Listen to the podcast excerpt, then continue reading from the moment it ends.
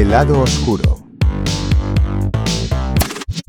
Bienvenidos al tercer podcast eh, de Lado Oscuro. Hoy, hoy tenemos en la mesa a un crack de la música, eh, canario, por supuesto. Vamos a intentar siempre tirar del público canario. Y hoy vamos a echarle un ratito aquí con el amigo Kilian Viera. ¿Cómo estás, Kilian? Muy bien, muchas gracias por invitarme y, y nada, disfrutar de, de mi primer podcast. Sí. Pero no el último. Bueno, eh, estábamos un ratito aquí hablando Kilian y yo y como yo le gusta un montón el tema de los podcasts, así que vamos a intentar que esto sea fluido, vamos a hablar de lo que surja, a pesar de que tengamos ahí unas cuantas preguntillas que sí o sí hay que sacar, pero, pero vamos a intentar que esto sea hoy, vamos a ver, vamos a intentar... Una charla de amigos. Ahí está.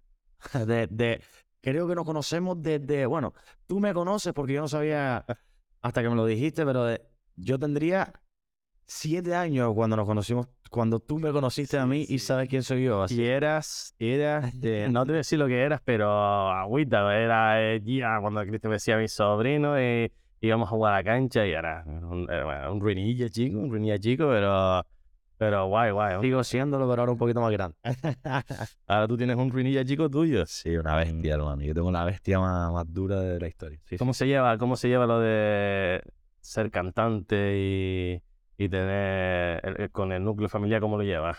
Mano, súper, súper. A ver, al final, eh, yo tengo la suerte de poder pasar mucho tiempo con mi hijo. eh, soy cantante, me dedico a lo que me gusta y por lo tanto, hay, sé separar lo que, es, lo que es ser cantante. Yo tampoco que sea un famoso 100%, no me paran en la calle a pedirme fotos, ¿sabes? Alguna vez me han pedido fotos, Estás, estás en el camino, o sea... pero, pero siempre, sí es verdad que, que yo tengo mucha suerte de poder pasar mucho tiempo con mi hijo y poder pasar mucho tiempo con mi familia. Entonces, todas las mañanas libres, lo llevo, al cole, ¿sabes? lo llevo a la guardería. Eh, es verdad que los fines de semana trabajo, pero trabajo, trabajo durante toda la semana porque hago mi música, estoy con la guitarra, pero yo tengo la suerte de la guardería y trabajo los fines de semana. Sí, que a, día de hoy, en el tal como estás trabajando, que estás aquí en Gran Canaria, que no, no has ido fuera, casi que, mm, casi que lo tienes en mejor que otra gente, ¿no? O sea, estás el tiempo que te da la gana con, con tu hijo y con tu, con tu mujer. Familiarmente te puedo decir que sí, te puedo decir que sí. A ver, voy a otras islas a veces y, y tal, pero al final eso no te quita tiempo, estás, estás trabajando. El trabajo el trabajo y la familia tiene que entenderlo. Yo estoy de lunes a viernes con mi hijo, muy fácil, y los sábados trabajo cuatro horas o cinco horas. Hago lo que me gusta, me lo paso de puta madre trabajando, así que, así que de puta madre. Yo estoy gozando, ¿verdad? Pero es un privilegiado porque Sí, estás viviendo de lo que, de lo que te gusta y eso, yo tengo mucha suerte, hermano. eso es doble vida. Hay gente que vive la mitad de su vida en el ocio haciendo tal y la otra mitad amargado en su trabajo porque están muchas veces están a disgusto y tú al final doble vida disfrutas trabajando y disfrutas en tu tiempo libre. Hermano, sí, aunque ya también te digo que yo, yo siempre me he tomado la vida un poco en plan, a ver, yo, a mí me encanta ser cantante, me encanta hacer, hacer música, eh, la vida del artista es una maravilla, pero cuando yo, yo era camarero, cuando yo era, yo empecé siendo camarero antes de cantante, ¿sabes? He trabajado cogiendo papas, eh, vendiendo perfumes en vecindario, ¿no? De- yo, yo todas las cosas habidas y por hacer, lo he hecho yo. He trabajado de todo, en serio, de todo. Y sinceramente siempre me lo he pasado bien en el trabajo, tío. No, nunca, nunca ha sido de, a ver, está claro, cuando estás reventado, dices, Dios, qué putada ir a trabajar, hermano, a, que- que- a las 7 de la mañana, está claro. Pero sí es verdad que siempre he dicho, loco, voy a hacerlo lo mejor posible y voy a pasármelo bien en el curso. Eh, Y siempre me ha cuadrado. Bueno, vamos a tirar un poquito de, de- Antes de ir a unas preguntas más de tu presente, vamos a tirar un poco del pasado. Me gustaría saber eh, cómo, cómo arrancó el, el- el tema de ser músico, que normalmente, oye, uno suele ser de familia, pero bueno, un poquito en decir, eh, una cosa es lo que vive y otra cosa es apostar por ello, que es lo más difícil, seguro, ¿no? Al final decir, oye, me voy a dedicar a esto. Mm, Cuéntame. Vale. Yo he cantado toda la vida, desde que soy pequeño canto. Eh, mi familia, mi padre hace canciones, es músico, mi padre se dedicó a la música toda la vida también, cantando en los hoteles. Mi abuela cantaba increíble, pero de loco, era una barbaridad. Y básicamente mi familia es artista. Es un artista, eh, son artistas. Mi padre, mi tío, un montón de. Mi tío era DJ del Harley de Puerto Rico. Mi otro tío, Ioni, hacía música, básicamente se, aprendió a ser productor él solo eh, con un teclado, ¿sabes? Sí, sí, me me acuerdo. Era- su tío Con una, con un. Yamaha. y me acuerdo que él hacía las bases. Claro, en aquel momento eso era. O sea, eso, eso no, no- ahora todo el mundo puede hacer eh, música con un ordenador, pero eso antes era imposible. Y me acuerdo que, que tu tío Cristian me ponía eh, la base de los temas. Y encima, yo, yo, David, Dave, David, Sí, sí, sí. eh, estamos todo el día viendo eh, hip hop, estamos todo el día que si tu Snoop Dogg, oímos todo. Todo. Y estábamos con, enganchados con, tu tío. Nah, mi Pero tío era un- mi tío Johnny era como un papi, un fuera de serie. Sinceramente era una, una bestia en la música. Intentó dedicarse a la música, pero a lo mejor no era lo que le llenaba. Él era más el rollo de, de tenerlo para él. Hacía la música para él, básicamente. Y para mí, porque yo me sé. El otro día él vive en Inglaterra y el otro pasamos navidades juntos. Y estuve ahí tocando la guitarra, lo mítico, con la familia, todas las navidades juntos. Y, y yo cantando las canciones que ni él se acordaba de sus canciones y yo me las aprendí con siete años, ocho años. Y, porque, me- y me acuerdo de las canciones, sin dudarlo, sin duda alguna. Pues a raíz de toda mi familia, básicamente, eh, mi prim- la primera vez que canté así al público fue en Arguineguín, en una, en una escala que canté Dígale de Bisbal y, y la canción de mm, Color Esperanza de Diego Torres. Mis dos las dos primeras canciones que canté ante un público grande así, va, grande, o sea, es que la Nifi de bas- básicamente. Y, mm, y no me lo tomé nunca profesional. Yo aprendí a tocar la guitarra para los asaderos, porque yo quería pasármelo de puta madre. Pues de aprender a tocar la guitarra para los asaderos, eh, estaba de asadero en, un, en el campo del Arguineguín y en un restaurante de Arguineguín, un italiano de Arguineguín, pues de pronto eh, no sé qué pasó y necesitaban un cantante, un artista. Y me llamaron, yo estaba, sinceramente, yo estaba medio colocado ya, eh, vamos a ser serios, estaba medio colocado y tal. ¿Me venía- has dicho que sí entonces? Sí, seguro, seguro sí. que sí, sí. No había hubiera, hubiera dicho que sí, de, de seguro. Cogí los aparatos de mi padre, mi padre tenía, una, tenía los altavoces, tenía la mesa, yo tenía la guitarra. Solo me sabía 25 canciones para poder cantar, básicamente. eh, pero tenía que cantar dos horas. Pero, ah, no, me siento delante de la peña, una, una barbaridad de gente. eh. Sinceramente, se metió una de gente de loco. Y la primera hora canto las 25 canciones. Y las, porque como ya estaba acostumbrado a cantar de los asaderos, todas las canciones seguidas, no paraba, ni hablaba, mucha vergüenza. Y la segunda hora todo el mundo tuvo que escucharme las mismas 25 canciones. Pero hay una anécdota crema ese día. El padre de Brian, que es un colega mío que, que es muy amigo mío, el padre Brian, se llama Israel, pasó el gorro. Pasó el gorro a todo el mundo, toda la peña que había ahí. Pues gané más dinero con el gorro que con lo que me pagaron los, bueno, ¿eh? los tipos. Pero de puta madre, me lo pasé increíble, ¿verdad? Qué bueno. Y a raíz de ahí yo era camarero, trabajaba, bueno, trabajaba, no, no tenía los, no, no libraba sábados y domingos. Y me contrataron todos los sábados esa, esa pizzería. Pues a raíz de ahí empecé, empecé el sábado, sábado, sábado, sábado, sábado, domingo en otro lado, domingo en el origen, origen martes tal, miércoles, jueves, viernes, hasta que fue el boom. ¿Y todo eso cuánto tiempo? Unos dos años, tres años más o menos. Súper rápido, súper rápido. Aquí, pero también aquí la música en vivo, cantando versiones, ya, a ver, estaba Nani, eh, Nani que es el, el, el referente de lo que viene siendo la música en vivo de versiones aquí, es Nani sin dudarlo. Después, Aceres también lo hacía, pero Aceres está mucho más por... e- Aceres lo hace diferente, estaba, estaba, era como, no era para bares y restaurantes, ¿sabes? Sino, Aceres estaba más para crearte la fiesta y lo está todavía, una, una locura lo que hacen ellos. Pero yo me dediqué más a los bares, restaurantes, empecé, todo el mundo quería música en vivo, es- una locura. Fue una- Sí, es que sí, fue sí, sí, fue la pasada. El, el COVID también nos abrió mucho las puertas. A mí me hizo. El COVID me dio.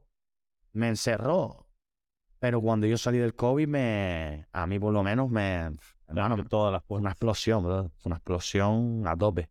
A tope. Mira, ya que nombras a Nani, eh, me gustaría preguntarte porque yo también conozco a Nani, no personalmente, realmente nunca lo conocí personalmente, pero desde que, desde que abrí el negocio, eh, bueno, al final yo empecé a buscar artistas de diferentes tipos y siempre sonaba Nani, Nani, Nani, Nani. Nunca, nunca llegamos a hablar, pero, pero al final, eh, cuando te enteras de la noticia, a mí personalmente me dio un montón de pena porque eres, eres empático, ¿no? Sabes que tiene, sabes que tiene un crío y bueno, y, du- y duele, pero bueno, me gustaría preguntarte cómo te enteraste tú, cómo lo viviste, porque al final tiene que ser un, siempre es un shock que una persona con esa edad eh, fallezca, y en este caso, siendo de tu sector, me imagino que tú lo tenías como un tú a tú, como Ah, sí, sí, éramos amigos, éramos amigos, sin dudar. O sea, amigos, éramos colegas, nos llevábamos de puta madre. Al final, sinceramente, te voy a explicar cómo me entero yo. Me lo dice Yure, la, la del anterior podcast, fue la que me coge y me. Y yo estoy. eh, Es que fue así, la, ima- la situación fue así.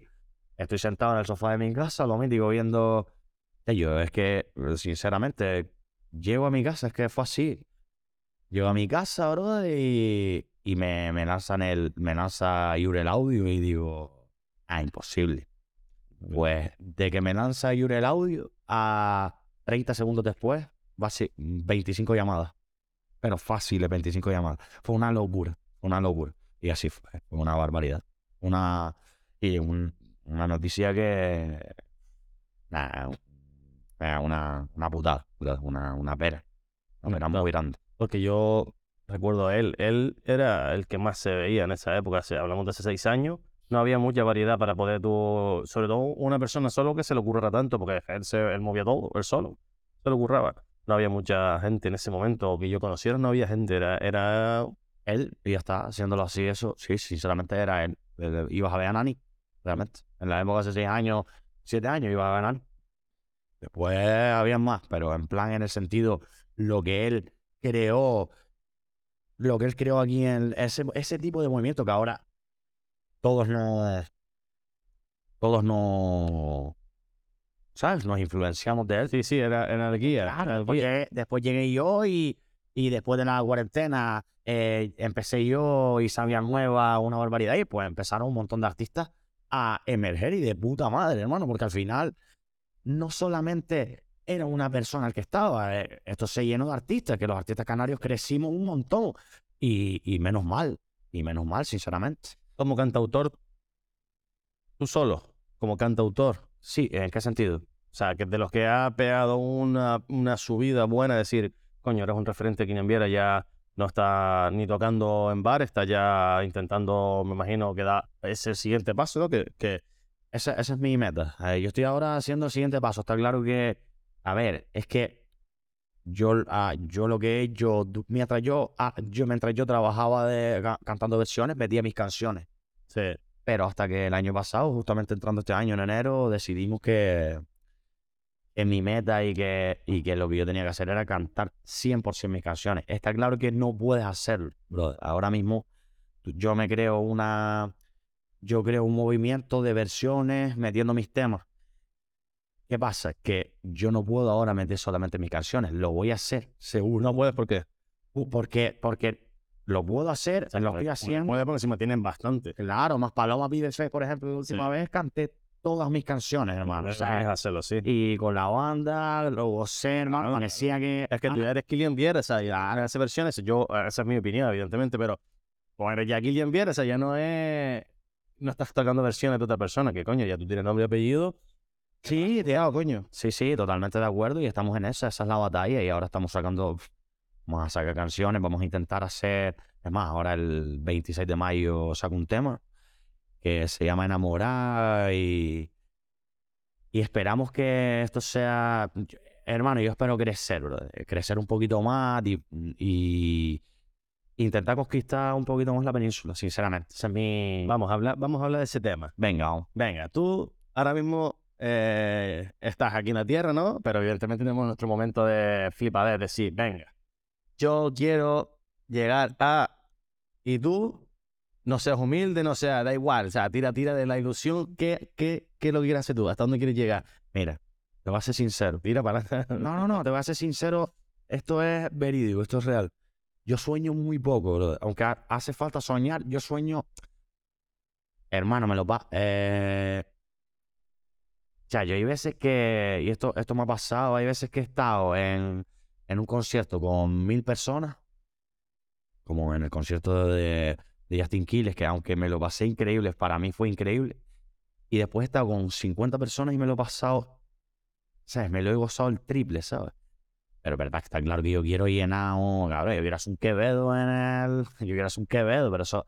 sé que es casi imposible, porque casi imposible, es muy, muy difícil. Ser un Quevedo es, o sea, lo de Quevedo imagino que se ha dado todos los condicionantes, ¿no?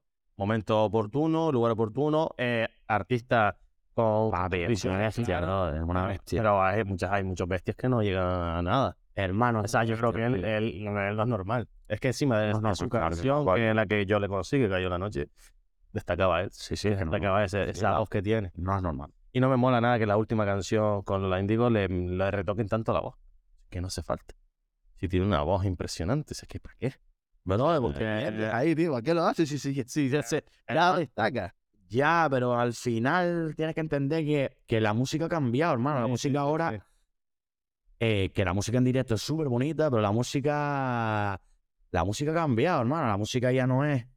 eh, tú pones un tema sin autotune en una fiesta y ya no suena igual. O suena, o, o si, si no utilizas los, los plugins necesarios para que un tema de pop, de reggaetón, no te suena igual. La voz natural ya no es lo. Pero a mí personalmente, A mí también. clásico. Claro, es clásico. Bad Bunny, Bad Bunny, no sé cómo. Sí, Bad Bunny, Bad Bunny.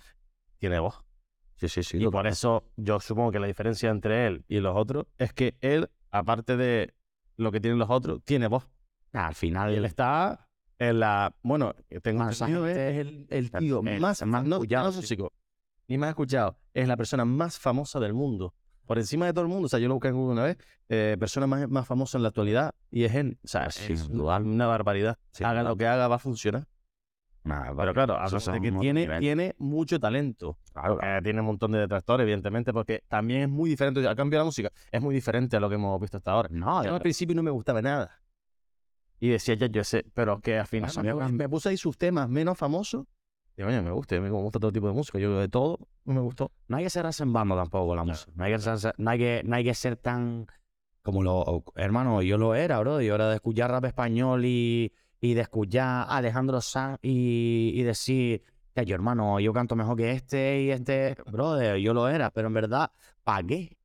¿Para qué te vas a cerrar en banda, hermano? ¿Para qué? No tiene sentido. Si. eh, hay tanta. Ahora eh, es que tenemos internet, tenemos todo. Hay música por todos lados. Eh, la- a ver, la música está complicada en, en el sentido de que tienes que sacar un tema al mes. Ya nadie innova, ¿sabes? No es, es difícil. La música ahora mismo está siendo difícil, pero porque, porque es que hay que sacar un tema al mes.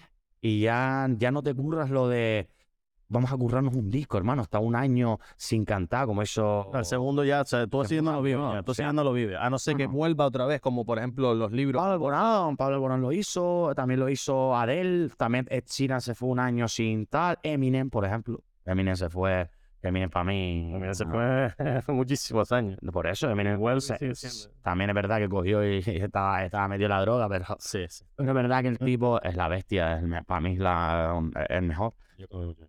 Pero es verdad que la música ya no te, ya no es como, como era hace 10 años, hermano. Hermano, mi padre, mi padre tenía el disco más de Alejandro Sanz trabado en el, en, en el cassette del Koji. O sea, o escuchaba las 18 canciones o las 13 canciones del disco Alejandro Sanz, o no escuchabas nada, pero tenías que escuchar eh, la primera, segunda, tercera, cuarta, quinta, te, la- te lo comías. un montón de temas que no iban a ser hits, Totalmente. pero estaban muy guapos. Claro, coño, eso, eso, era, eso era bonito, eso era Claro. también... muy diferente, yo creo que al final te ocurres un, un, un tema al mes.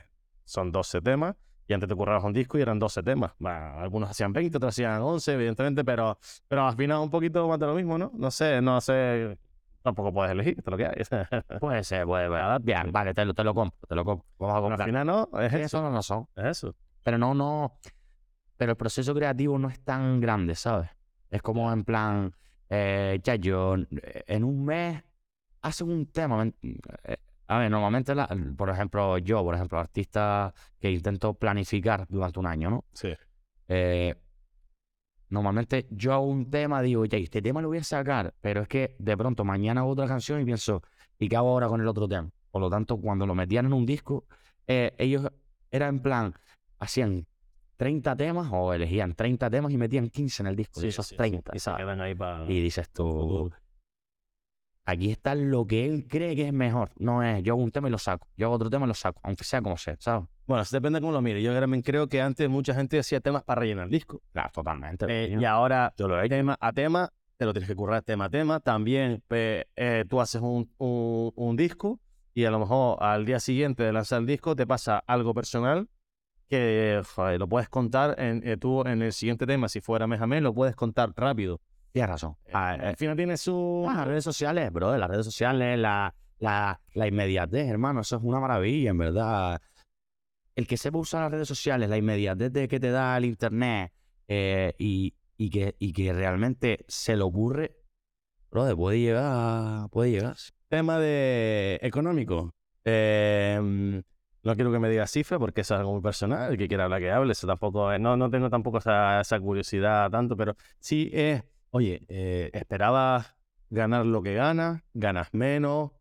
No sabías que a nivel en el que estás, que eh, digamos, estás por encima de la media de cantautores. Porque al final tiene que haber millones de personas que les gustaría hacer lo que estás haciendo tú. Pero también entiendo que tú estás en el inicio de lo grande. Estás empezando a, a coger cohete. Ahora mismo dices tú, no, pues yo estoy, yo, lo- yo estoy A ver, yo estoy. a ver, hermano, yo tengo mucha suerte. Yo, eh, eh, ¿en qué, es que quieres saber cuánto gano? No, no, simplemente si tú dices, no, no, no quiero saber cuánto ganas al mes, pero eso dice, eh, estás a gusto con lo que ganas, dices tú ya, ya podrías dedicar, te dedicas a esto, sé que te Yo solo me dedico a la música y sinceramente yo eh, vivo bien, hermano. estás actuando Cuatro veces, cinco al mes. una cuarta parte de lo que hacías antes, ¿no? Cuando te pegaba dos o tres al fin de semana, ¿no? Sí, yo hacía, yo tuve una época que cantaba de martes a domingo y hacía 11 conciertos, 12. Y ahora haces cuatro Y ahora hago cuatro o cinco al mes. y cada dos ganas menos. O, o seis al mes, dependiendo del mes y dependiendo de cómo va el carnaval. De pronto he intentado profesionalizarme más en mi música, tío. He, he notado una. He notado que gano menos dinero en el sentido de que yo veía mucho más dinero antes. Pero. Pero ahora veo más tiempo y veo.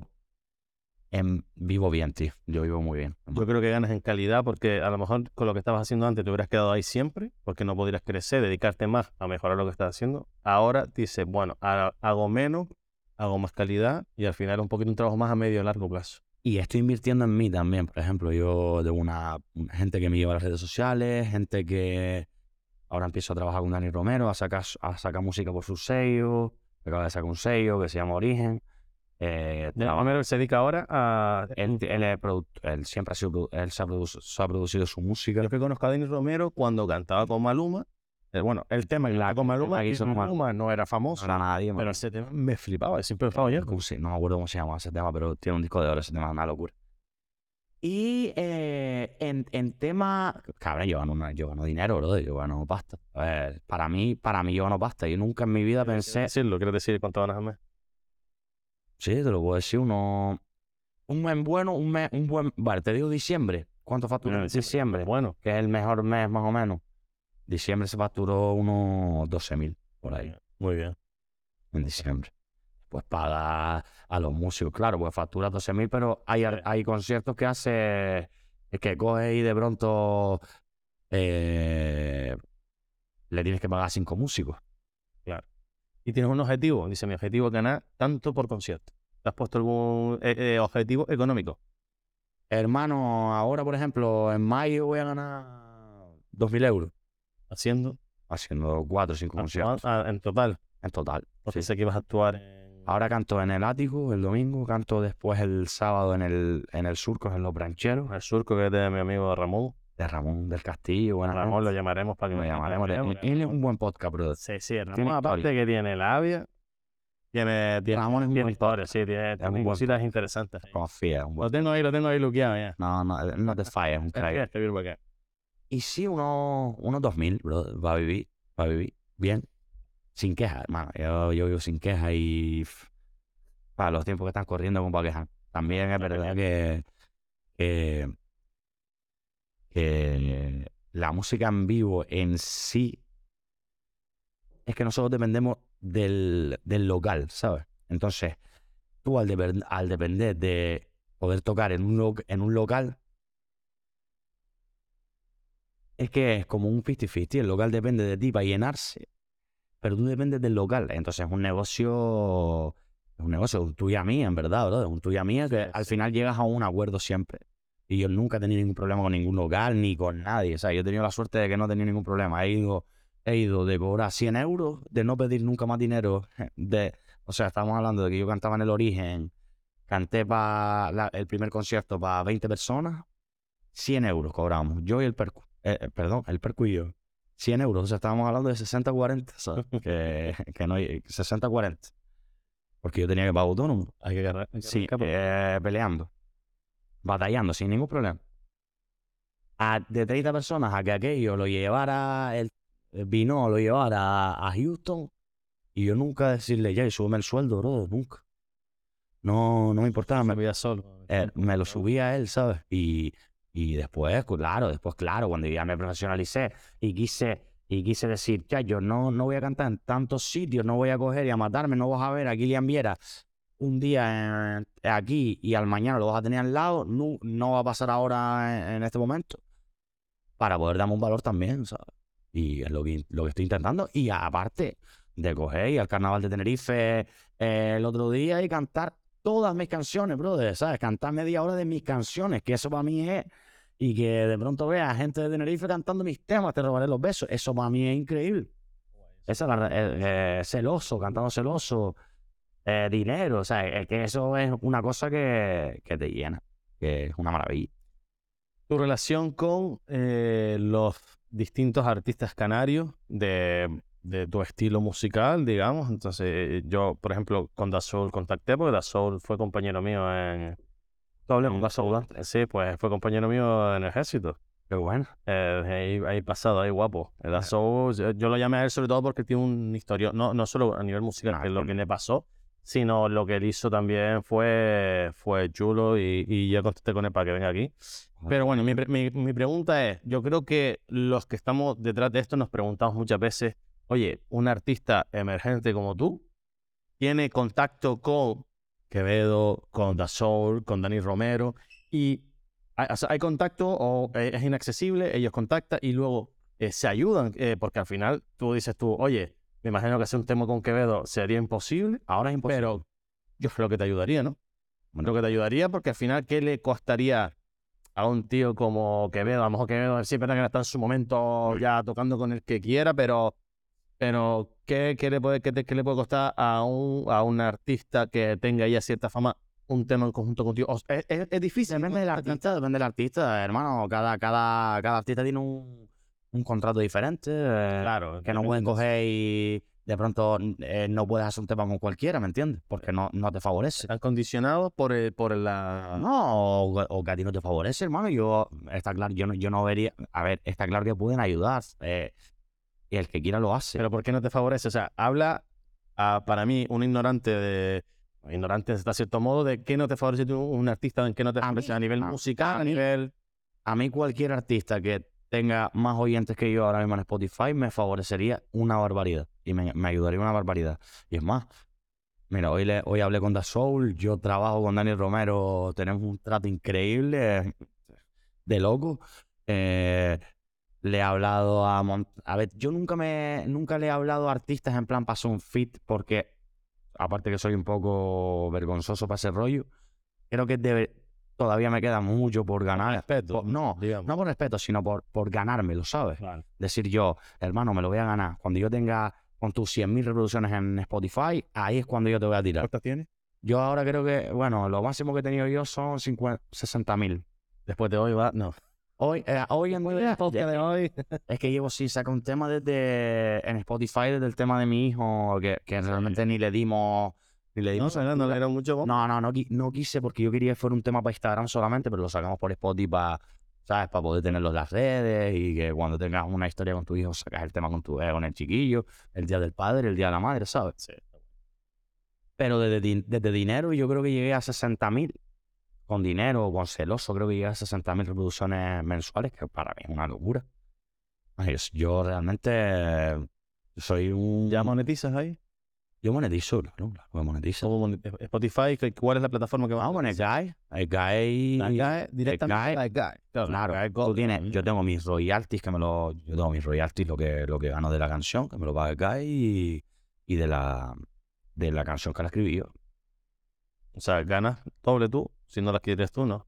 Sí, Claro, si no Porque escribes tú, si no la escribes- autores ahí, ¿no? claro, uno la canta y el otro la escribe, pues... ¿Y, y cuánto se puede ganar? O sea, a día de hoy, ¿tú cuánto ganas ahí? Hermano, yo, yo mira, eh, te voy a decir, cuando hice Celoso, que fue el tema que básicamente, más aparte de Adiós Muy Buenas, que, ¿sabes? Fue una, lo- la verdad, Adiós Muy Buenas fue un buen tema. Yo creo que la última vez gané, uh, cre- bueno, en el trimestral ese me ingresaron unos 500 euros, un trimestral, si no recuerdo mal, la verdad. Hace eh, tiempo ya. Pero bien, bien, ¿sabes? De trimestres, tres meses de En canciones. la plataforma Reino, Spotify y YouTube. Sí, eh, Spotify, YouTube, de donde se escuchen. Y tienes más redes sociales, no, no vas a directo Sí, en Twitch. No, no, voy a pensar. Eso eso también se puede dar, ¿no? Claro, pero es que al final mi música, te referías a mi música, es lo que me está dando. Y aparte se, se, se comparte con mi productor, se comparte con, ¿sabes? Pero bien, bien, hermano, yo no- ni de coña me quedo. Pero será más. Entonces, eh, lo que vamos, volvemos a la, a la pregunta de antes. Tema artistas canarios. ¿Es difícil? ¿Es difícil? No, no, no, yo creo que no sería difícil. Bueno, yo, yo creo que podría colaborar con artistas canarios, claro. La cosa es que, que le venga bien a ellos también. Claro. Pero yo sé lo que pienso, digo, joder. Es que mi rollo no. Puedes echar una mano a un artista emergente como podría ser a lo mejor un Manolo Viera que hacía con Quique Pérez. Total. Que decía, oye, Y se hace, brother, se hace. conmigo, vamos a hacer... Sí, se hace, se hace. Que ¿Tienes algún tema ahí previsto hacer una colaboración interesante o no tienes nada? Ahora mismo grabado con nadie no tengo nada. Pero sé que voy a hacer algo con. En breve algo, algo con alguien, seguro. Seguro, brother, seguro. ¿Con quién te gustaría ser? Canario. No, Con mi top. tu top. Mi top Alejandro Sanz, brother. Sí, Sí, qué sí, guapo. sí, sí, no hay ninguno más. Hay ninguno. Es más, yo tengo un tema escrito que, que es para él. Se lo escribí. Digo, este tema, algún día se lo voy a presentar a Alejandro Sanz. Y lo vamos a cantar. Y no, no lo has intentado todavía, ¿no? No, no lo he intentado. Está bien grabada, piano, perfecta, todo grabado, increíble. Una casa en Holanda que tenía un. era incre- eh, eh, Como esto de alto. Sí. Como esto de alto. O sea, Bueno, Alejandro una- Sanz, tengo entendido que es un tío nudo, ¿no? Es un tío un montón de... Hombre, al final es un mega ultra famoso ya. A mí sería un sueño. Alejandro Sanz. Nah, es una locura. Para mí es una locura. Alejandro Sanz, Pablo Alborán, eh, David Bisbal me encantaría también, cabrón. Yo cantaba Dígale hasta que un día dije, ya, yo, yo no quiero cantar más Dígale, cabrón. No, ni loco. Porque la cantaba todas las 10. Es una canción que más he cantado en mi vida. Dígale. Y he hecho 400.000 conciertos. Pues antes de cantar todos los conciertos que he hecho de todas las canciones, Dígale la he cantado más todavía, porque tengo una idea, en todos lados. Y que el famoso, o digamos, la persona más famosa que has conocido, que has tenido la oportunidad de conocer, de manera así directa porque has estado en algún momento en una fiesta o en algún evento así, eh, tienes David Silva. El más famoso, yo creo que David Silva, creo. El más Ah, famoso. eso va de tu barrio, ¿no? Claro, David ahí. O sea, estamos hablando de más famoso. Sí, sí, sí, sí, sí, no, no, no, no, no, de famoso. Déjame pensarlo, déjame pensarlo. En verdad me acabas de dejar cambado. Yo es que son. Cabrón, David Silva. David Silva. David Silva. Es que es verdad. Yo es que. Juan Magán me lo encontré en Madrid. Dani Romero está pegado. Eh. Yo es que en verdad, no sé, tío. No sé. Pero yo creo que David Silva más famoso. David Silva tendría que patrocinarte a ti en breve. Ah, David Silva. Tío súper humilde. No, un crack, buena gente, súper buena sí, gente. sí, Sí, sí, sí, sí, me llevo súper bien con él. Eh, tengo entendido que Gregor Salto es productor. Corrígeme si me equivoco. Sí, sí, sí. Y, y- y creo que tienes también muy buena amistad con él. Gregor Salto es mi productor y básicamente mi manager. Gregor Salto Y holandés. lo que yo tengo entendido que soy una persona que no está ligado al mundo de la música, pero sí me encanta la música. Yo cuando me enteré, cuando leí, digo, "Pucha, yo le tengo que preguntar a Yure, esto es verdad. Digo, coño, Gregor Salto es un top, ¿no? Y, y le pregunté a un amigo DJ, y digo, oye, Gregor Salto, ¿qué nivel está? No, nivel top de en este tipo de música. Entonces, eso me, eso me sorprendió. Me sorprendió un montón, pero digo, coño, este tío es un top. Nah, y una- con Killian. Lo cual me encantó. digo, Joder, qué guapo, ¿no? Que esté con un tío canario que cante. Digo, Cuéntame ahí, ¿cómo la fue historia, todo la historia, la es- es una locura. A ver, yo en la época, antes de empezar a cantar incluso, hermano, yo, yo, tengo, yo tengo facilidad para componer canciones. Yo tengo... mm, Es una locura. A ver, es una locura, no tengo facilidad, hermano. Sí. Es lo que... Me pongo la guitarra y siempre intento, ¿sabes? Pues de pronto yo tenía una un- supersónica que seguramente te suene porque es Sí, DJ sí, ahora. Supersónica se está dedicando al mundillo, al mundillo este de canto en directo, eh, DJ y tal. Pues es ella con, conoce. Gregor Salto necesitaba una voz femenina para una canción de ella.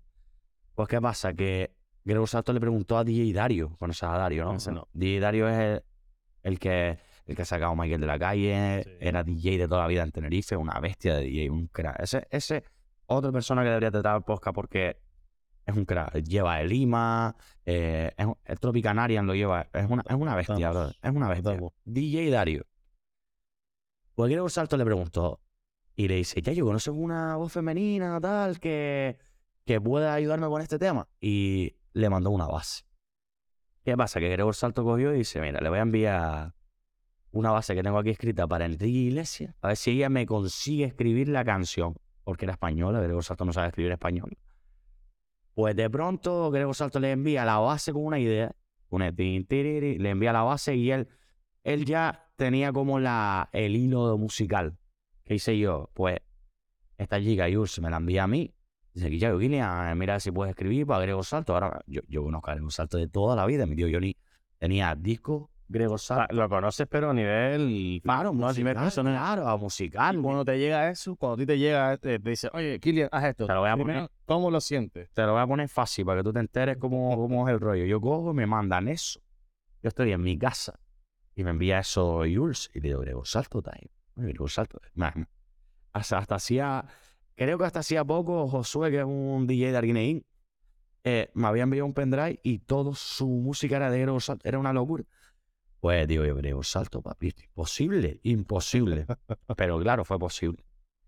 Hermano, me encierro en la habitación de la casa de mi novia, en Mogán, pues yo creo que estaba en casa de mi novia con la guitarra, tenía la guitarra ahí encima. En dos horas le envié la canción, bro. Toda escrita, estribillo, pum, la canción, se la envió, graba- se la envió a guitarra. Pero ¿qué hice yo? Yo cogí a Jules y le dije, Jules, déjame el mail para enviársela. Claro, cabrón, yo, yo esa era- eh, Lo vi como una oportunidad, ¿sabes? En plan, te la envío en menos de tres horas. Papi, un tema que tú llevas intentando que te escribieran hace tres meses. Llega un pibe que no conoce de nada, te lo escribe en tres horas. Llama la atención. Llama la atención. Y tanto. Y de pronto coge Gregory y me escribe por mail y me dice, ya, yo puedes venirte para acá, para Holanda, tal. Y yo, Yeah. y me fui una semana para su casa, ¿no? sin conocerme de nada, me abrió las puertas de su casa. Y en una semana escribí. ¿Y si tú hablas inglés? ¿Él habla español? Él habla español. Él habla Él habla, español y estuvo aquí, vivió en Madrid, estudiando, estudió en Madrid. Y, y en una semana ¿Y hicimos por su casa? Curiosidad. Chabolazo de loco. Me imagino, ¿no? Chabolazo que. Chabolazo que de loco. de loco. A ver, no es tan de loco como te esperas tú. Una mansión. Una mansión, no, pero un chavo, un- una casa eh, familiar muy natural. Gregor es una persona. ah, a ver, Gregor es rico, tiene muchísimo dinero, pero no es la persona que excede en nada, Sí. ¿sabes? Es una persona súper humilde, eh, tiene una idea de la vida que súper crema, bro. Es súper crema. Y que te enseña muchas cosas. Es el típico que aprenderías mucho con él, ¿sabes? Y yo he aprendido muchas cosas de él y las llevo todavía en mi vida. Y es una casa grande que le encuadró la oportunidad. Él la ha llevado a su rollo, tiene un estudio súper duro ahí. Y estuviste una semana allí. Y estuvo una semana ahí, hicimos 15 temas, por lo menos. 15 temas. Sí, sí. Vale, entonces ahí cómo surge, ¿no? Porque al final surge, ¿cómo surge él? Que ser tu productor te lo ofrece. Bueno, y empezamos a, a trabajar juntos. Yo le grababa la voz aquí en Gran Canaria. Me dice, ya, y cómprate esto, cómprate la Focusrite 2 y 2 y cómprate el Shure SM7B. Porque este, él lo sabía porque era el disco Bad de Michael Jackson, se grabó con ese micro. Entonces, eh, y empezamos a hacer canciones y todas las canciones las sacó con él. Menos Celoso, que Celoso es de Dani Romero, que cuando lo conocí en la cuarentena congeniamos de puta madre y, y hicimos Celoso. No, tienes, no tienes un tipo de acuerdo de exclusividad, entiendo. O sea, No, no, productor, ¿qué significa? Porque al final. No, no, yo tengo una yo saco, yo, yo, yo firmé con, yo firmé con Gregor, con su empresa, con su sello, pero lo llevamos natural, no, yo no estoy, no estoy involucrado en solo voy a sacar canciones con tu sello porque es una locura y, ¿sabes? Pero No. entiendo que hay otras productoras que te obligan, ¿no? Hasta solo para ello. solo por y para ellos. Sí, sí, claro. claro. No hay libertad. Oye, Paulo Londra, el caso de Paulo Londra, no sé si lo has escuchado. o sea, sé que desapareció. desapareció porque tenía un contrato que. No, que le pasó a Sol, ¿no? O a la Sol, ¿no? No conozco toda la historia de la Sol. Lo que yo tengo entendido es que él luchó porque tenía un contrato eh, que no... Que, Abusivo. Exacto. Y luchó por sacar su propia productora. Lo que le costó fue Mucho dinero, seguramente. dinero, tiempo. Al final estaba en la élite. Y claro, al final sales de aquí. Claro, que- por esto y ya luego vuelve y empiezas a currar de nuevo. y, está pe- y está peleándola, y está Sí, peleándola, sí, y crema, hermano. Entonces fue un poquito el pasado de Soul y Pablo Londra igual. Mí Pablo Londra. Londra, a Paulo Londra lo que le pasó fue eso con Big Liga, supongo, que firmó algo que no, que no leyó bien, que no tal, y la vida, ahora viene ahora que o sea, tú se firma aquí, tú se yo, firma papi, yo parte, fir- o sea, papi, vida, el primer contrato lo firmé sin leer, en inglés. Exactamente, eso es lo que pasa. Sinceramente, yo firmé sin leer, porque, porque confiaba en él, él no me iba a engañar en ningún momento. Tu- caso es diferente. bien. Claro, yo tenía suerte. Yo- hermano, yo tenía suerte y, y tengo mucha libertad. Y aunque. Y tengo libertad, bro. Yo tengo libertad. sin Y ahora estás también con Dani Romero, entiendo. Y ahora estamos trabajando con Dani. Y quiero seguir con, con Dani porque tiene una. Hermano, talento, bro. Sí. Talento de Dani es duro, ¿eh? La canción de Dani con Maluma, ¿de quién era? ¿De Dani? Seguro. No lo sé. Está guapo el tema, es que te digo, está guapo. Dani tiene un talento increíble. Eh, en serio, increíble, ¿eh? Te lo digo muy real. Bien, veremos próximos temas. eh. Solo te voy a decir Tomorrowland. Y ahí tú expláyate. Cuéntame. No, Roland es algo. Tú tienes una tienda friki fan, ¿no? Tú tienes una tienda friki, ¿no? Se supone. tie- Eh, ¿Cómo se llama? ¿Cómo se llama la tienda? Freak por Canarias. Tú eres Freak World, pues yo soy eh, Freak World Tomorrowland, Sí. básicamente. Sí, bueno, ya, ya tengo menos Freak World, pero sí, verdad, eso era medio cabrón. Yo tengo tatuado el logo, Sí. tengo un logo de ¿Se la espalda. Seis. Seis veces. Mm. Y este año porque están súper caras las entradas, si no iría. Yo flipé ahí cuando empiezo a, buscar sobre ti información y te veo. Y te veo cantando en Tomorrowland. digo, Sí, Como, a ver, ya claro, empecé ya a hilar, eh, Gregor Salto, Claro. y ya empiezo ya un poquito a- a- hablando con Yure, ¿no? Digo, coño, es que tú, tío, eso, eh, Yo soy el primer español que canta en directo en Tomorrowland. Nah, una locura. Y, Estaba- y poco bombo se le ha dado eso, ¿eh? Sí, muy poco, muy poco, la verdad. eh, a mí a mí me jodió un poco que se le diera tan poco bombo. Creo que tampoco le dimos nosotros lo... No, supi- no, no supimos aprovecharlo como deberíamos de haberlo aprovechado. grabado guay también. Sí, llevamos cámara, tenemos vídeos de locos, pero no, Eso hay que sacarlo, ¿eh? No lo aprovechamos como deberíamos. está muy guapo. Yo como debimos. sacarlo. Pero voy a cantar de nuevo, si Dios quiere, en breve. No, ¿Sí? este año no, pero yo volveré a tomarlo seguro. Teniendo ahí ya ese padrino. Y a lo mejor no con ese. ¿Vas a contar algo o no vas a contar? No, es que tengo un tema, yo tengo un tema ahí. Yo tengo un tema ahí grabado de hace un montón, de montón de tiempo, ¿eh? Tengo un tema grabado con, con uno, o unos mexicanos que viven en Estados Unidos y tengo el tema grabado y a ellos les encanta ese tema. Y creo que si no es este año, es el año que viene, creo que lo sacamos. Y es muy probable que... Me gusta eso. Eh, sí, sí, voy a volver. Me lo pasé. Eso sí que... Ayer estuve escuchando una canción de Bad Bunny con, con un grupo. Cremísimo. 100%. El Sí, digo, Dios, mira cómo se sale de la tangente este hombre. Se sale de la tangente. O sea, no hay base de reggaetón. El flow, ¿no? Se llama, no sé. Y te sale y la canción está guapa. Sí, súper dura. Y de- eh, tu tema. De No, Rio House. Es electrónico. No. También te sale de la tangente, ¿no? Pues tampoco es tu. El tema que saco ahora es muy pop. Pero sí, yo tengo un tema house que se llama Mi casa con Gregor. Pero. Pero tengo ese tema y espero que lo saquen. Bueno, eh, anécdota en Las Vegas. Cuéntame. Bueno, anécdota de Las Vegas. Eh. Nada, Las Vegas es como. A ver, te lo voy a explicar cómo fue la situación. Un colega que se casaba. bueno, se casó en su día en 2019. Fue la época, sí. Hicimos una despedida de soltero 20 am- a Tumor fue Tomorrowland Las Vegas. Fuimos 21 por ahí amigos a Tomorrowland y 18 en Las Vegas. Pues 7 días en Las Vegas y 4 en Tomorrowland. 11 días de despedida de soltero. ¿Y para qué da eso? Da para mucho. ¿no? para gastarse mucho dinero. Da para gastarse mucho dinero, pero para gozarlo como un centauro. Eh, nada, increíble. Eso es, impos Para gente pobre como nosotros, que éramos, o sea, estamos hablando de 20 trabajadores normales en esa época, porque yo era camarero en esa época. O sea, estamos hablando de que, Hacen- Eso es antes. claro, yo estamos hablando de que yo me gasté 4.300 euros en esa despedida de soltero. Pero me lo gasto, me lo gastaría aquí 27.000 veces más. Mercedes venía en Las Vegas, está guay. Merece la pena, hermano. Merece la pena, pero menos días. Menos días. Nosotros fuimos siete y llegábamos. eh, es que. Las Vegas es como que te, te absorbe, tío, porque encima fuimos en agosto, un calor increíble. Eh, las fiestas. Íbamos de fiesta de, de 12 a 7 de la tarde, nos teníamos que vestir y, de pronto a las 10 y media, 11 ya estábamos otra vez de fiesta. Era un, un fun. Jugabas al, al casino, perdías pasta, de pronto ibas al otro casino y el eh, yo tuve más suerte el sábado que la vida. De pronto, mira, te voy a explicar, ¿tú has ido al China? ¿Al China Way? No. ¿Nunca has ido al China? No, yo he ido a Puerto Rico ahí, a ver tú. Vale, pues vamos a poner en Puerto Rico. Yo también lo hacía en el Sinatra. Sí. Cuando cogían las copas que veía Sí. sobrantes, vale, pues te las bebías. Pues yo lo hice el viernes. El viernes todas las copas sobrantes me las bebía yo. no tenía un dólar ahí. Pues el sábado cogí con 50 dólares y gané 300. Y me gané 300 dólares el sábado y lo- me lo gasté todo en desastre. No es fácil ganar, entiendo. No, no, me cuadró. eh, aposté un número y me cuadraron 300, 300 pavos. Y para adelante.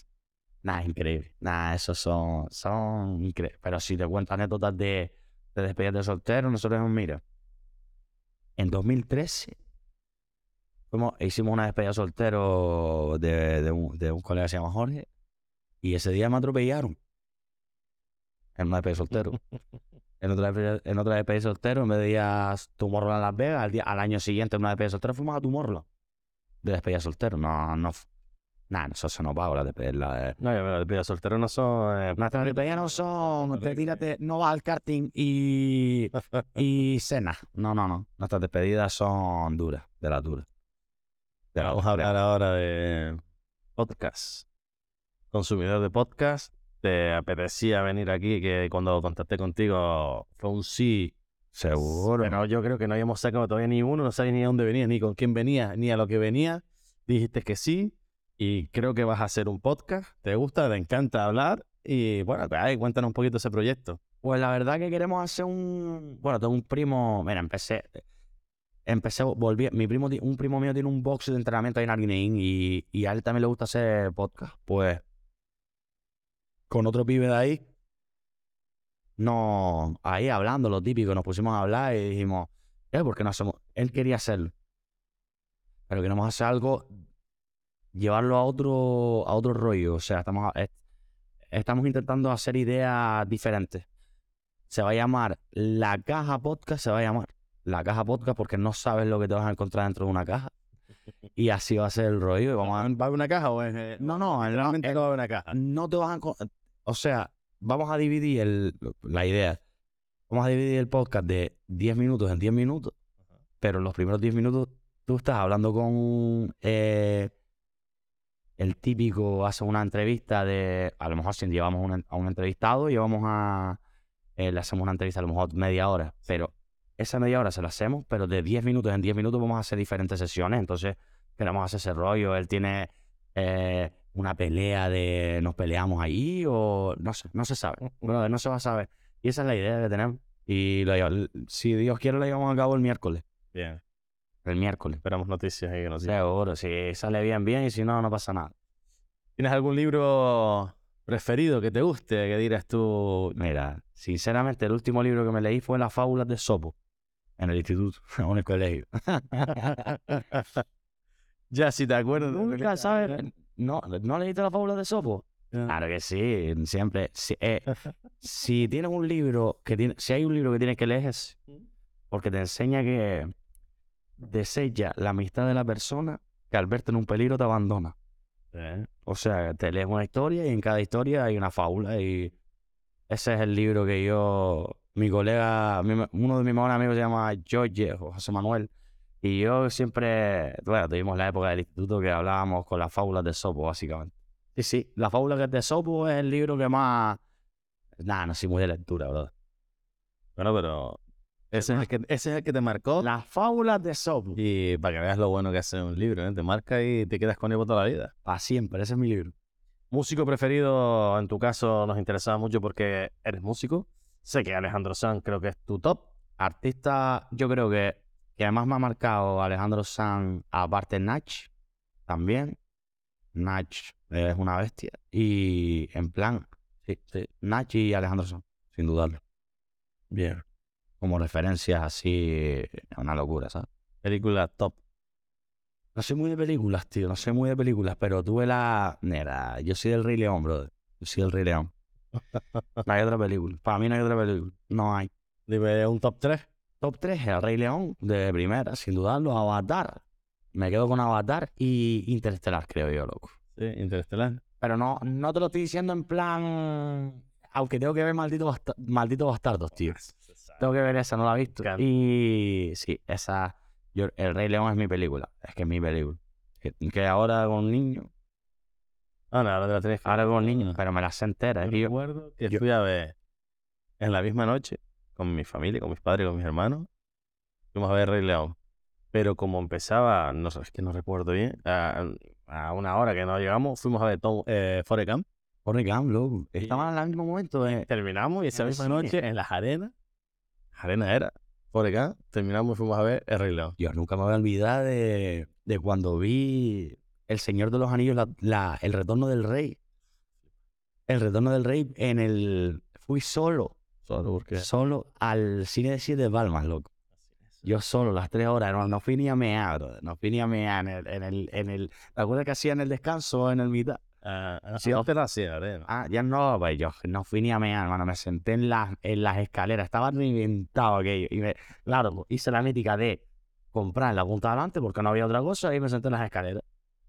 Y yo solo en las escaleras viéndolo ahí y yo diciendo, cabrón, vaya puta película. Y yo hecho eso yo. En la segunda parte me tocó en las pilas dos, por lo menos, las dos torres. Yo lo vi que, que parece que no lo vi. Pues, hermano, hice esa, tío, en la de las escaleras. Como cuando ibas al insular y veías los partidos de pie. La misma. Insular. El insular más rico que yo. ¿Tocó el insular también? A mí. Yo disfruté del insular, man. Disfruté del insular, eh. En serio. ¿Qué época iba? ¿Jugadores? Mm. Rubén Castro, Jorge Larena, Paqui, Sangui. Papi de loco, hermano. Había este Pablo Lago. Dios, qué bestia, Pablo Lago la banda. Eh, Orlando. Orlando, Orlando, ca- cabrón. me- Pablo. Eso, nada, increíble. Yo me acuerdo, una- un- esta- esto es el, el mejor día que he estado en el insular, el mejor. Las Palmas Celta de Vigo, hermano. ese- Las Palmas Celta. Ese día de pronto iba, Las Palmas quedó 4-3, si no recuerdo mal, 4-3. Tres goles de. ¿Te acuerdas del delantero de la- del Celta que celebraba los goles así? ¿Quién era ese? Cataña. ¿Qué? Cataña. Cataña. Pues hermano, celebró tres goles, hermano. El hijo de puta me dio una actriz, si no recuerdo mal. Así, pero directamente a, a la grada, a los, a los ultras, al, al ultra, ultrasur, al ultrasur, pero loco, o sea, ni se cortaba un pelo, hermano. Metió el 4-3 en las palmas, si no recuerdo mal. Es que no recuerdo cuánto fue, o 2-1 así, o algo así, pero Cataña metió tres goles mínimo. Y empieza del insular, se la gaviota, loco, y yo, eso para mí, ese, eso es un recuerdo del insular, sin dudarlo. Yo recuerdo en Insular que lo que más recuerdo es que me ponía a jugar. Estaba en la grada naciente, en la punta de arriba, me ponía en la parte de donde estaba la cantina, que había una cantina arriba, me ponía a jugar con una, con una Con las estampas. ¿Qué coño? Con una lata callada a jugar fútbol con mi primo. Que claro, No, no veía el partido. en el callo que había. Me jugaba a jugar fútbol ahí. Yo, yo le pedía la camiseta a Jorge Larena ahí. Le pedía la camiseta a Jorge Larena y al final, mira, el otro, Jorge Larena tiene un club de pádel en el sur. Sí, sí, cabrón. eso. Pues el otro día fue mi cumpleaños, el 26. Bueno, ahí tú. Yo juego ahí, yo juego ahí siempre. El otro día fue mi cumpleaños, pues Jorge Larena me re- nos llevamos de puta madre y hablamos mucho de fútbol. Y, y el otro día me regaló una camiseta de su debut, brother. Estamos hablando de que tengo la camiseta de Jorge Larena con el 27, si no recuerdo mal. La tengo ahí guardada perfecta para un día que me lo voy a poner, que nadie... Bueno, para el 30 de mayo, para el Día de Canarias, que hay un evento super crema con un montón de artistas canarios aquí en, en la isla, y me lo voy a poner. Me voy a poner, me voy a vestir rollo vaquerito top punk y la camiseta de las palmas de Jorge Larena. Y, me, y las botas, las últimas botas con las que jugó, tío, me las regaló. Sí, tío. Ah, increíble. Y ahora estoy a ver si le saco una camiseta a Ronaldinho. Déjate ganar el partido padre. Nada, nada, me llevo muy bien con Jorge. Jorge, un pibe que debería de traer aquí, tiene unas historias y. Nosotros tenemos confirmado a Javi Castellano, que viene con nosotros. Otra persona que tiene mucho que contar. Sí. Sí, sí, sí. Alguien tendrá hambre. Javi, cabrón, yo. El año que ascendió Las Palmas, en 2014 ascendió Las Palmas, ¿verdad? Si no recuerdo mal. 2014, 2013-2014. Yo cantaba en los asaderos de la UD, loco. ¿Ah, sí? Sí, sí, eh, nos lo pasábamos increíble. Íbamos todos los martes ahí. Bebían más cerveza que todos nosotros. ¿En dónde? En- el, en Barranco Seco. Bebíamos eh, increíble. Y ascendieron porque, porque hacían El último ascenso, el, el, el de 2014. El de Araujo. El de Araújo. Que estaba yo en la naciente, hermano, y me, le metí un abrazo a la vieja aquella que todavía tiene mi hombro ahí. La pobre vieja aquella, lo yo. Nunca. La pobre vieja esa sufrió conmigo. ¿eh? Yo soy un, yo soy un poco, no soy forofo de eso 100%, pero, pero sí es verdad que ese día se me fue la Nah, día Celebré. Todo el mundo lo vivió. Yo nunca he celebrado tanto, nunca. Eso es como el Mundial de España, que todo el mundo vio ese partido, toda España, por lo menos. O la Champions del Barça de Belletti. Ya. Yo estoy en esa, ¿eh? Yo estoy en esa. La Champions del Barça de Belletti o la Champions de Messi Villa Pedro. Nada, me quedo- yo creo que me quedo con la de Belletti. Bueno, la Belletti fue la primera de Claro, la que rompió. eh, la del 92 del Barça, la de Belletti con Ronaldinho. Yo soy un fan de Ronaldinho. Ah, increíble. Bueno, me dices que no eres de película, entonces eres de serie. Yo soy de ¿O serie. ¿Te gusta? Sí, soy de serie, soy de Juego de Tronos. Piggy Blinder. Creo que la serie más top así en plan para mí. ¿Quieres que te diga la serie para mí más top? Es que es difícil, es Yo, difícil. no, claro, la tiene detrás tuya. Juego de Tronos, sin dudarlo, tío. También, ¿no? Juego de Tronos o eh, Breaking Bad. Están esas Ahí lo dos. tienes, ahí lo tienes ahí. Ah, sí, están esas dos. No, es que no te puedes ir por otro lado, en verdad. No hay. Tengo que ver de Black Lee porque no la, no la llegué a ver. Y una que me marcó de siempre, de toda la vida, eh, cómo conocí a vuestra madre. Marcó. no, mando Claro, mucho. Conocí a vuestra madre. Creo que yo aprendí mucho de Barney Stinson, tío, en mi época. Siendo gay el protagonista, aprendí muchas situaciones en la época donde salía Puerto Rico al Sinatra. Pim pam, intentando tirar a las tías, porque yo no sabía. Iba a- la primera vez que fui a plaza, tal, algo típico. Eh, Barney Stinson es un referente. Sin dudarlo. A mí me gusta Breaking Bad. Sin duda me parece la serie top, surrealista. Y Juego de Tronos. ¿Y qué personaje de Juego de Tronos dirías tú, bro? Fíjate. Así soy Jon Snow. John. Ah, no, tío, yo. En Aria. Nah, nah, nah, nah. Yo me quedo con. Yo creo que me quedo de, de Juego de Tronos con. En verdad, loco, es difícil, ¿eh? Con el enano, no. ¿Verdad? No, con el enano. Tyrion. Tyrion no, loco. Tyrion, loco. Sí, ¿no? ¿Tú, ¿Tú cómo lo ves? ¿Tú cómo lo ves, Tyrion? ¿Decimos Tyrion qué? Tyrion Lannister. Una novia de dramas ahí viendo cómo. Mujer, ya, ya, mujer. No boda, cabrón. Eh, vamos a terminar, Kilian, con. Siempre terminamos con una referencia o una frase que tú dirías, recomendarías en tu caso para que te sea más fácil. Siempre digo, oye, imagina que le vas a dar un consejo de tu vida a tu hijo con todo lo que has vivido tú. ¿Qué le dirías? A mi hijo yo le diría que, a ver, lo mítico, eh, que disfrute de lo que hace y que, y que, pero realmente no. Realmente yo creo que, yo creo que la clave, hermano, escuché un podcast ayer de, de Frank Cuesta, tío, y me, me, gustó, loco, me gustó, me gustó el hijo puta ese. Porque estaba hablando en plan de que, de que nos centramos mucho en, en lo que dicen las otras personas, en lo que van a pensar de nosotros. Yo lo pienso mucho también, ¿sabes? Cuando Tú no me verás nunca una story de Instagram mirando, ¿sabes? Haciendo un primer plano porque soy muy vergonzoso. Pero es verdad lo que dice, que está... Yo creo que, que tire para adelante... mi, mi consejo es que haga lo que haga, haga lo que haga, lo haga con una sonrisa, porque ya no hay muchas sonrisas en la vida, ya no... La gente no sonríe tanto como antes. Yo por lo menos veo como la gente está un poco más más amargadilla, más ese rollo. Y claro, mi hijo ahora tiene dos años, dentro de 18 años, no sé ni, o de 10 años cuando entienda esto. Pero que siempre tenga una sonrisa en la boca para la gente y que, y que sea amable. Que sea amable con, con la gente. Eso es importante. Muy importante. Se lo voy a intentar inculcar yo también, ¿eh? Yo voy a intentar lo que me inculcaron mi padre, mi madre, lo- mi familia en sí. Ser amable con la gente. eh, que siempre sepa un, un saber estar, pero que sepa siempre tener una sonrisa en la boca.